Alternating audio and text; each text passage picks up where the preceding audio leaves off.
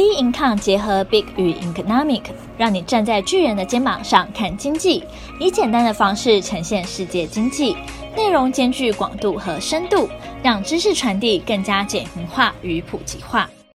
各位听众好，欢迎收听投资前沿新观点。今天由我们财经诸葛 David Chan 向各位听众聊聊行情看法重要，有动作更重要。好，道琼斯在。一月二十二号，上周五当天一天黑 K 开始，已经启动了这个感觉下杀的一个态势啊！因为它连续在礼拜一、礼拜二、礼拜三，尤其是礼拜三这一根很长的黑 K，然后呢，跌破了它的这个五日、五日、哈十日啊跟月线，这一根是一个实体的这个黑 K，然后呢，在礼拜四当天呢，很快的呢就出现了一个。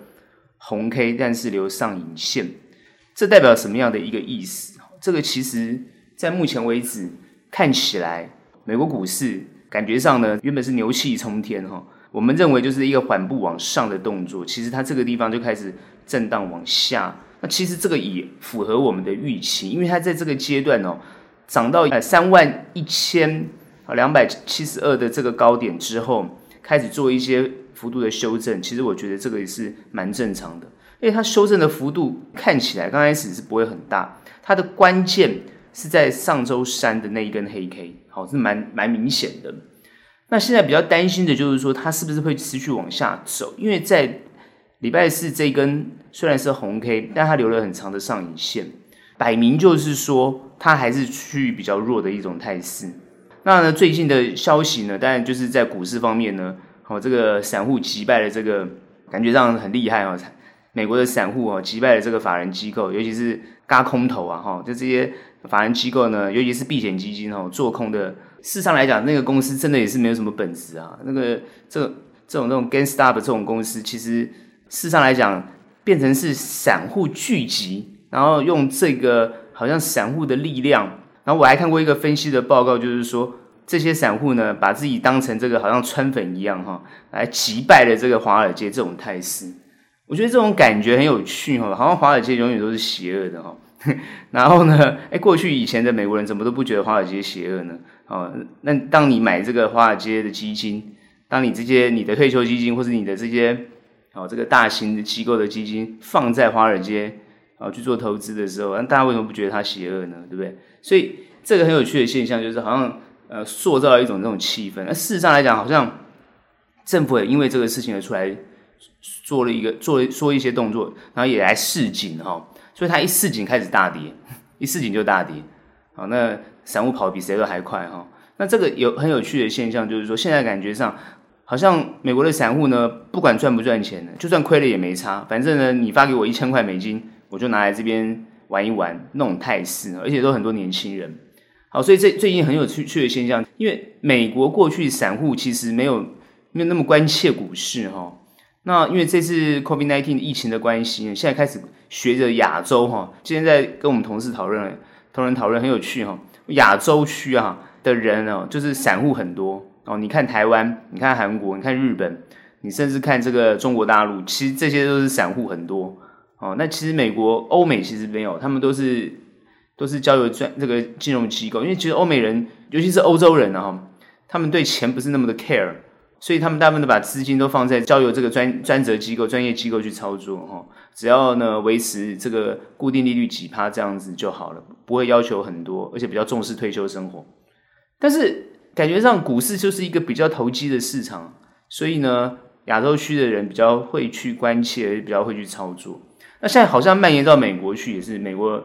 哦，就是蛮多这种比较小的券商，或者是呢啊打着呢要帮助散户的这些券商，哦，也在这如雨后春笋般的越来越多，甚至于呢常常见报哈，真的报纸上都有他们的一些消息，呃，也激起了这个美国的投资人的心，然后开始关切股市。但实际上来讲，华尔街这个整个金融街，就是整个金融圈啊，其实他们已经相当长的历史哈。那事实上，他们的一些操作手法啊，一些电视、电影都有有这个常常在演过哈，所以一般民众大概也都知道他们会怎么做。那基本上来讲呢，开始产生兴趣，其实这是一件好事。就是说大家开始都涌上这个市场。但坏事是什么？就是说赚赔的问题啊。那到底你今天是进入市场是要赚，还是去去出一口气？所以现在很好笑，我们看了很多资料是说这些散户是为了出一口气，而不是为了赚钱。那不是很搞笑吗？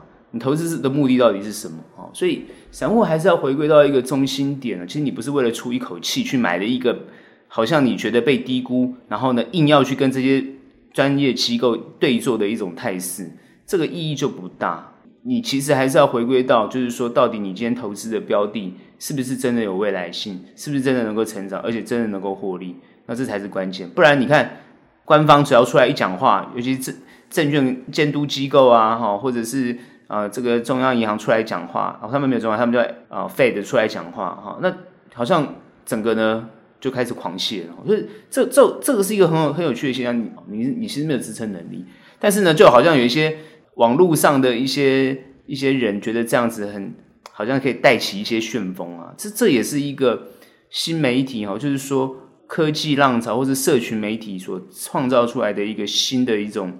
一种力量或结构，其实过去我们观察不是只有因为网络的关系，其实过去包含报纸的媒体，甚至于有一些呃书籍或杂志，也有类似这样的一个呃这种人，或者这样这样子的一个呃去带动风向的人都有。所以其实我是觉得每一个每一个朝代或者每一个年代都会有。其实并不是因为网络时代的关系，所以大家不要以为说社群，因为社群的关系，好，所以他们会带风向等等之类的。其实这不一定啊。其实要说社群，台湾早就有了哈。要想带风向的也很多了哈。那有没有带到风向呢？对不对？大家去看结果就知道了。事实上呢，呃，受灾户也不少。所以我还是比较强调，就是说回归到投资的核心跟投资的基本面，或是投资的这个价值，这点还是我觉得。比较建议投资人的想法。好，那回归到美国，我们去看美国股市到底现在是什么样的气氛？哦，这个气氛就是因为我之前讲过哈，就是比特币涨到这么高的情况之下，其实比特币也就是一些非正规机构，但是现在最近它涨那么多，是因为正规机构下来了，进去进场了哈。非正规机构的人其实比较常去做这样的一个投资啊，这样子吵吵闹闹吵吵闹，它把它市场炒热，那炒热它终究会往下。所以现在在这一个震荡的关键点，那到底它会怎么走？我认为我的判断其实、呃，不要太恐慌。它其实呢没有太多往下的这种理由。那实际上来讲呢，到三万点呢，应该就会有个支撑。好，所以呢这个支撑呢，它就会往上。它要跌破三万点，我们首先要思考就是说，好，你跌破三跌破三万点有没有什么比较重大的理由？好，你你要怎么跌破这个三万点？因为三万点是目前现在是一个季线很大的支撑，你要怎么跌破这三万点？而且如果跌破三万点的话，它前面从去年十一月份涨上来，哦，十一月初涨上到现在这个阶段的这些人，包含一些法人机构，全赔啊！我觉得它是一个很大的支撑啊，在这个阶段，因为它这边从去年从去年十一月份月初开始的这个横向盘间的这个态势，它已经走出一个很稳的态势。你今天要破这个线，哦，你其实要有比较强大的理由，也比较强大的力量。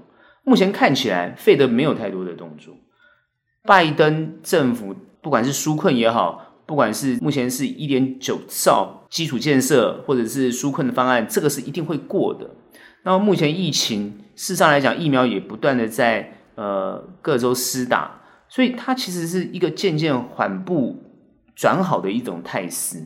那你渐渐缓步转好态势，我们再细细的去看拜登政府他签署的一些哦，这个紧急命令也好，或是签署的这些呃，很快他上任之后要签署的一些政策，目前看起来都是我觉得都规规矩矩的，没有什么太多的太多的岔子哦。而且我感觉上，你可以感觉到是一个美国的传统政治人物回来的感觉，因为这个川普四年执政其实有点荒腔走板。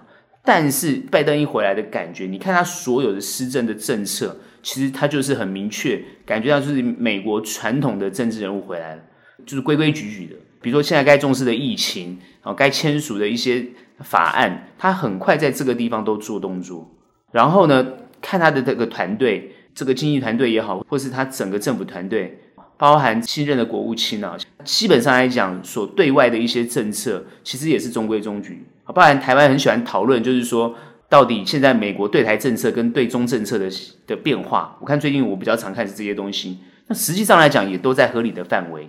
好，比如说还是保持着一中原则，好，然后也不会特别不会像川普一样很亲台啊，他也没有。但是他们会强调啊，保证台湾的安全，这个地方完全都没有什么改变。好，回到奥巴马时期的这种态势，但是对中还是非常强硬哦。他们唯一改变的，哦，就是在奥巴马时期，那现在潘拜登政府上任之后，他唯一比较比较强大的改变，就是对中持续强硬。他呢，就是延续了川普政府的这个态势，好，对中还是强硬，因为他们现在他们是改变了，好，就讲最强的竞争对手。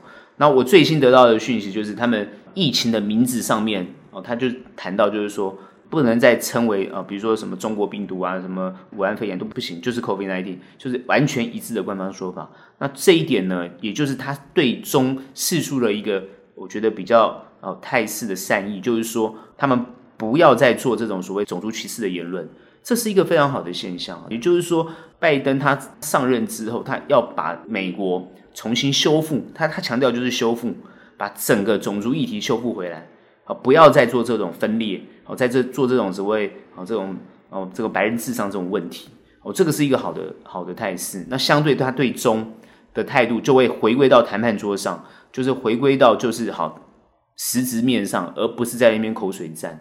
这个我倒是觉得比较看好后面的状况。我们现在看起来就是基本上一片都是好的。所以，我刚刚讲过，三万点它其实没有太多跌破的理由，除非出现了不可抗因素。在目前看起来，没有什么不可抗的因素，不是不会有，我们也不知道会有什么不可抗因素，但是现在看起来就没有。所以，我认为它就算修正到季线，它就是会往上走。所以，目前看起来长线的部分看起来是没有太大问题，各位都不用太担心。好，那这个地方呢，原本很多人判断它就是一个横向整理、一个箱型的态势。各位想说啊，那会不会呃突破啊？三万一千两百七十二点会不会被突破？哦，我会觉得也会被突破，因为它后面的数据是越来越好。那费德呢？它基本上来讲，它就不会再升息。目前态势还是这样子，所以资金还是很多。它今天资金从左手换到右手，右手换到左手，那就不断的还是在这个市场不会离开，那它就会往上走。所以目前看起来，其实呢就会往上走。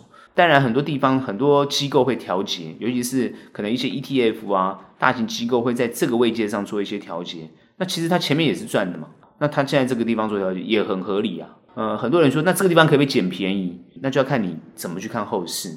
你对后市看好，你当然去捡便宜；如果你对后市看的不是那么的精确，当然这个地方我就会建议，哦，也是很多这个机构法人的建议啊，就是你看不懂，那就是观望。我觉得对你现在来讲会比较好。但可不可以放空呢？技术好的人可以，还是回归到我的态势。其所谓的技术好，就是你看得很精准，动作可以很快，那你可以。那如果你是业余的，不建议这样做了，因为你在这个地方被轧空的几率很高了。连美国的散户都可以去轧法人的空，那你觉得你在这个地方，好，你有办法赢过法人吗？好，你可以赢过机构法人，赢过避险基金吗？我想你可能也很难了。所以我们会持续的关注这个后面的变化，是因为我们最近关注的情况呢，呃，事实上它没有脱离太多，好，所以我们也都是蛮沉稳在因应，也建议各位哦比较沉着，哦比较安心的去面对后面的走势，好，我觉得呢可以放宽心。好，台股在一月二十五号这一根 KK 哈，它留一个下影线，看起来原本没有破坏这个格局，可它连续呢，哦就是很快的，它连续的。一二三四五根，今天是礼拜五哦，整个全部都是黑 K 哦，应该是说它在礼拜一的时候，这个是红 K 上影线，但是它它还没有明显的态势。可当它礼拜一跌破的时候，跌破五日线，碰到十日线的时候，哦，整个下来，哦，很明显的这个地方开始转弱。好，那重点来了哦，从昨天礼拜四到今天礼拜五，哦，都已经跌破月线了哈，哦，看起来是一个警示的感觉。季线这个在。啊，一万四千五百这个位阶上来讲呢，哈，感觉上一一四五零零这个这个地方呢，还还有点远。那当然，很多人担心会不会跌到一一四五零零哈。各位要去想一个问题哈，台股我们去看这个形态的时候，你就看它最高点涨到一万六千两百三十八点，实际上来讲，它跟美股的这个最高点呢，其实是呼应的。可是台股在走这个，从去年十一月份开始走，是一个很明显的。多头态势，我们去看道琼斯，它其实是一个横向整理、缓步上升的动作。可台股不是诶，台股是很强的，几乎在一万三千多点的时候，一路涨到一万六千多点，整整涨了三千点。各位有没有想过，我们是强于美股的？也就是在亚洲区来讲，我们也是属于很强的一种态势。所以这一波你看的修正好像比美股多，也很正常啊。啊，事实上这波修正我们跌破了月线，这也是很正常的，因为我们涨得比别人多，当然跌的就会比别人多。那这个地方很多人开始恐慌了，为什么呢？因为开始跌了嘛。好，这只要一碰到跌，很多人就开始怕，就开始找原因，到底是什么原因？当然跟国际股市也有关系，因为实际上来讲，啊，外资一直卖，一直卖，台积电一直卖，一直卖。今天我们看，啊，台积电一开始从它的最高点，现在嗯，有跌破六百元。那重点来了哈，后面怎么去看这个台股？会不会在这个地方有支撑啊？会不会还是持续续跌啊？那后面的策略应该怎么应应？然后我们法人又怎么去看？实际上来讲，它的跌我们已经预期到了，好，所以呢，其实我们在它起跌的时候就很快都做动作，就算去抢进的任何东西，我们都会在这个地方做很快的清盘的动作。但是如果我们看长的部位，其实都没有动，好，那就是短跟长的一个差异性。那没有动的原因，当然就是持续看好它，不需要动。但是呢，如果我们短线比较做强的动作，我们一定会调整，因为它在这个地方，所有强势的股票都会被修正。今天很多很多人就会问说，那这样的一个操作会不会错乱？其实没有什么错乱，就在看你的主要策略是什么。台股现在是这样子，台股其实我一直常讲到，它联动的跟美股一样，只是它的幅度比美股还要大，涨也比它大，跌也比它大。它的态势，它的这个走势，其实也是跟着美股在联动的。所以呢，各位也是持续关注国际盘势，然后去对应台股，其实没有什么太大问题。今天很多人会讨论说，呃，国内它是不是因为疫情的关系，就是疫情扩散，然后呢，现在大家有所担心，我们经济会不会衰退，会不会封城，哦，会不会哦，就开始很多讨论，哈，呃，封城锁国等等之类都出来了。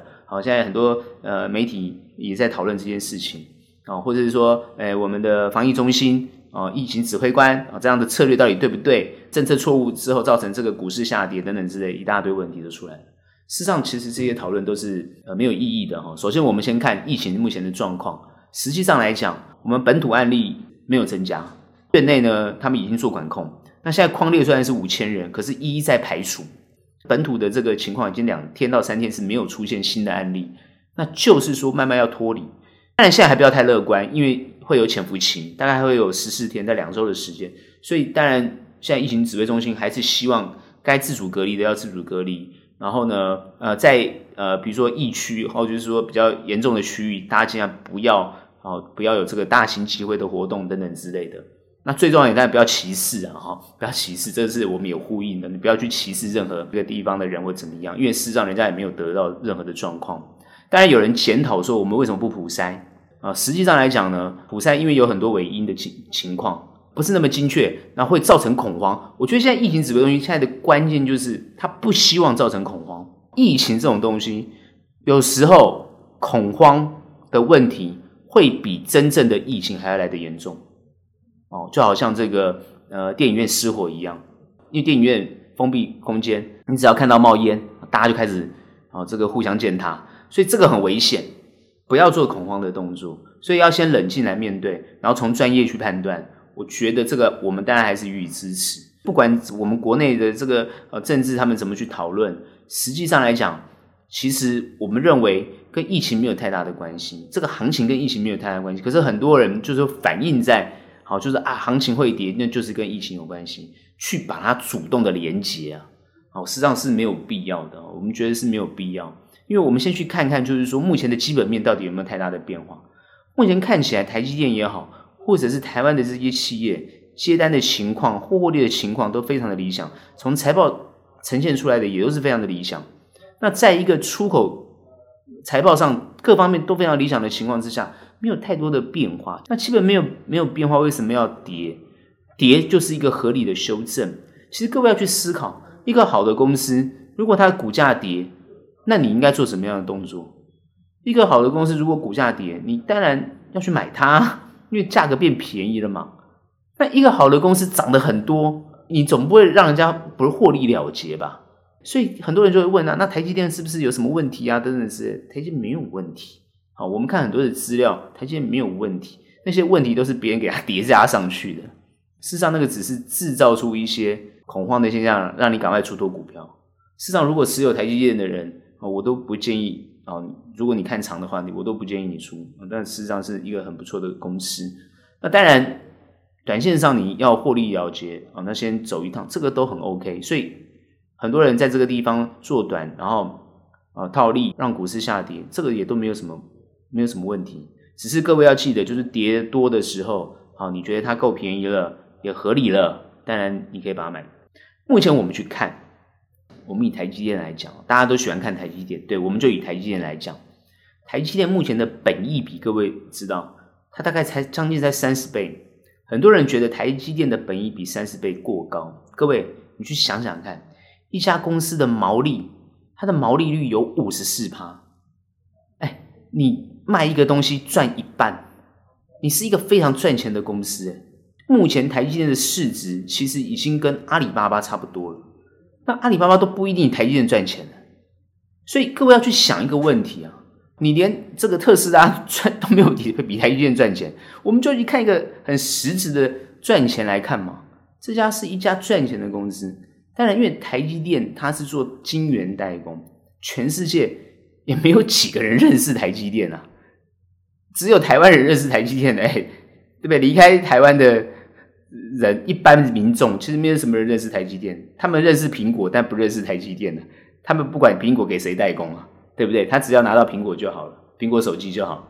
所以各位要知道，只有我们台湾人认识台积电，所以它本一比三十倍，其实在很多国外的外资机构投资人来讲，他会觉得它很便宜。所以你看台积电的 ADR 涨的其实是比台湾本身的台积电的股价还来得高啊，你去换算。我们要去看另外一个问题，就是这家公司值不值，有没有这个价值？好几个礼拜前我就在 Podcast 讲过，国际投资人看台积电是非常便宜的，只有台湾人看台积电很贵，觉得三十倍很贵。那好像是台湾的公司，就算你多好，毛利多高的公司，好像你都不能超过二十倍啊，这合理吗？我常常讲嘛，不合理嘛。台湾很多好的公司，事实上是被低估的嘛。啊，你说红海集团，说红海这些公司，因为红海为什么涨？因为它跟其他。比如说，你跟大陆公司比起来，比它好很多啊，钱也赚的比较多，可是你的本益比就比别人低哦，人家在那边乱涨，涨了一大堆，哦，这很不合理。那就是说，我们自己国家的投资机构也好，或是我们的投资人也好，你有没有办法去认同这件事情？你自己要去认同它，不认同自己国家的公司的价值或者它的价格，你的本益比就不能不会高，哎，你就一直觉得啊，这个是不是很高了？投资人一定要改变一个心态，就是说，你今天要投资一家公司或去看一个标的，你不要只看它现况，或者啊，它过去的资料就是怎么样啊，现在就过高了。像这个论点，有时候讲出来呢，呃，我们会看，就是说这个不精准了。当然，它现在是不是贵了？短线上来看，当然可能是比较贵，但我们要看它后续的变化跟未来性，然后从国际的角度去看。所以呢，从国际来来看，它就是相对还是比较便宜的。台积电有没有这个价值？有。但是最近都在修正台积电，或是台积电相关的，或是一些其他的公司。好，那如果你看好台湾的半导体产业，你看好台湾呃这些呃科技公司的未来性，其实呢，哦，你就可以很安心，不用太担心。好，后面我们怎么看这个地方呢？跌破月线之后，做短的朋友哦，一定要记得哦，破线一定要有所动作哦，不要在这个地方跟他硬熬，你不要做短变做长。啊，你常常就是很多朋友就是投资有有问题啊！你明明就是做做短，你跑去跟人家啊，就是一被套牢，所以做长，那这个完全是违背了你的投资。台湾大概散户都有这个问题哈，法人机构不会这样做哈。我们做短的策略就是做短，我们做长的策略就做长，我们就很清楚，因为我们是专业的，所以这就有很大的差别。这点一定要弄清楚哈。今天如果行情破线了，这个本来就在预期之内，所以你短线的部位一定要做动作。一定要做动作，你不管它任何理由，所以我讲过，我们在很快的时间里面看它反转之后，我们很快就做动作，完全不会有任何的留恋。这就是我们现在观察到，呃，看各位可以看到，呃，外资一直在卖，或自营商的部位一直在减少，这就是甚至做不空的这个动作。你你去观察他们的动作，就是法人他的动作都非常快速，很精准。啊，当然很多人会看啊，法人当然投信也是法人，各位不一样。我常常讲投信法人的，它是跟一般的这个这个外资跟这个自自营商的自营部位是不一样的啊，因为投信他们有法规限制，而且他们一定要啊七十趴的股票，只能三十趴的现金，所以他一定要买股票。啊，再就是说他们都会抓的比较长哦去看，所以因为他你看投性可能就要看它比较长，所以呢你选择它的标的，就是它标的比较温吞。如果它的标的太标的话，他们都会开始出脱一些股票，好，他们会做动作，所以他们通常都是有一个时间性比较长。那你今天如果没有办法那么长的时间，那你的策略就要很清楚。所以我刚刚讲过，破线一定要动作，这就没有什么没有什么好讨论的。好，所以后面怎么办？你就看线做。那很多人说看线不会做啊，那看线不会做就不要做啊。如果你连这个都不会看，那就不要做。好，所以我讲过，不会的人就观望。哦，会的人就看线做，那就没有什么难的。那该怎么动作就怎么动作，不要把赚赔看得呃太严重，因为你知道，当你能力强的时候，你投资能力强的时候，你终究都会赚，你不要太担心。那行情会修正到哪里？各位，很多人去看什么季线啊、半年线啊，你怎么看这些线是可以成为你的一个心中的标准，没有错。但是心中的标准，可是你不会动作的人就都不会动作。这才是最大的问题。就算你看对，不会做也没有用。我常常建议就是说，你要会动作，该怎么办你就怎么办，不要在那个地方犹豫不决。就算做错了，都有能力修补回来。但你就一定要动作，这就是一个很重要的关键。我们认为投资上来讲，要要当机立断的能力，这就是专业跟业余的差别。要当机立断的能力，这样子你才不会受行情的影响。就是说，哎，每天担心到底要跌到哪里去。会不会再继续跌？我认为破线它有可能会继续跌，没有错。因为它今天如果没有很强大的支撑，它就会继续跌。而且最近我们看起来它的 K 线都是非常的扎实，是实体 K。那实体 K 通常代表的意思是什么？就是呢，它是非常极弱的一种现象，而且是连续性的。所以各位要知道，一个连续性又跳空的黑 K，它就是一个你应该要知道它是一个转弱的一种态势。好，那转弱之后有没有能力再转强回来？当然有啊，所以后面要怎么去看？你的切入点很重要。它还在 K 黑的时候，你不要急着去在这个地方。哦，这个地方就很重要了。这个我教各位一个小技巧，你不要看它黑的时候呢，就一直。如果我是说做短线的朋友啦，你不要一直买一直买哦。就你你做短，不要在这个地方看黑买哦，你不要哦。你反而要看它反转出现红的时候哦。你做短的同朋友，你看它诶出现红的时候，你就是可以去切入的时候。啊那因为就算它续跌都还有修正的机会，但是它出现红的时候呢，代表说它已经开始要反转一点点迹象，这时候你就可以开始翻多，动作就是跟着线的变化而去做，哦而去做。那当然再拆的更细，甚至有人看呃五分钟啊，呃三分钟、五分钟、一分钟，怎么看我都没有意见。但是如果你看日 K 的话，你就看它红转红的时候。你就是呢，可以开始偏多看待。如果你要做多的人，就是很好的切入点。好，这是做短的。那做长的不一样啊。哦，你跌越多，你越越高兴。为什么？因为你的平均成本呢就会降低。所以呢，做长的朋友哦，在这个地方，如果你资金部位够大的，好，应该可以持续往下去承接好的公司。那其实好的公司在未来呢，它营收报表出现哦，营收获利起来，你的股票还会再涨一波。那这个呢，就是我们后面去看的。其实股票怎么做都能赚钱，不会很困难啊。赚钱这件事情不会很困难啊，只是你要知道，在赚赔之间，它还会有一个叫做赔的动作。你不可能就是都完胜。但是呢，我常常讲，你总的来讲一定要赚钱。那这才是呢，呃，你做投资啊一个很重要的一个你看待的一个结果哦。千万不要呢看到盘呢就害怕，看到跌呢就怕，看到涨呢就慌。为什么？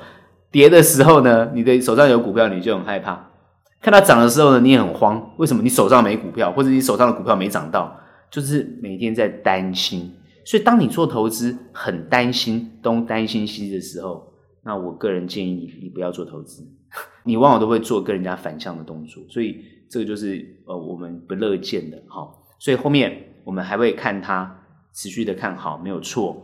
但是呢，这个地方会震荡，也会修正。